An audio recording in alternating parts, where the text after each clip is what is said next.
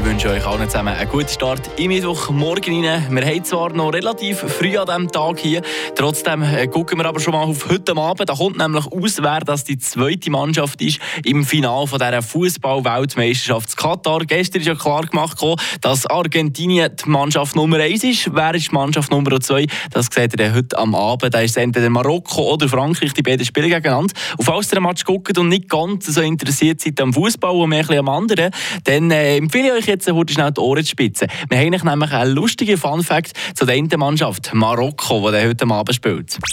Eine Portion Wissen für einen starken Tag. Schlauere Tag mit Radio FR. Jedes Land hat seine Eigenheiten. Das ist eigentlich wunder, wunderschön. Wenn man zum Beispiel an Italien denkt, dann kommt doch einem gerade sofort die feine, feine Pizza und Büffelmozzarella in den Sinn.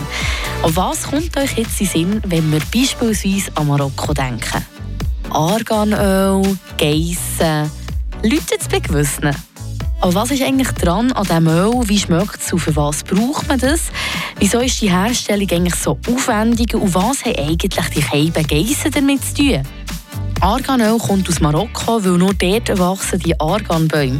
Aus den Früchten wird dann das Öl gewonnen und es schmeckt eigentlich fein nussig wie eine Mischung aus Sesam, Erd und Haselnuss mit einer ganz zarten Note von Röstaromen. Durch einen intensiven Geschmack länger abends nur wenige Tropfen, zum Beispiel für einen Salat. Aus einem Samenkern gewinnt man dann das Arganöl. Auch in der Kosmetika findet man häufig Anwendungen vom Arganöl. In Marokko nennt man die Arganbäume auch Geissenbäume, weil die Früchte vom Baum sind bei den Geissen und Dromedar heiß begehrt. Durch den kurzen Stamm und die tief hängenden Äste der Bäume ist es für einen Geiss ein leichtes Spiel, bis in die höchsten Wipfel zu klettern. Die Sesamkerne scheiden die Geissen dann aus. Die Nüsse muss man dann also aus dem getrockneten Geiss, Gagel waschen und gründlich reinigen. Aber das umständliche Wegnehmen vom Fruchtfleisch, das empfiehlt. Frische Tag, der Radio FR Morgen.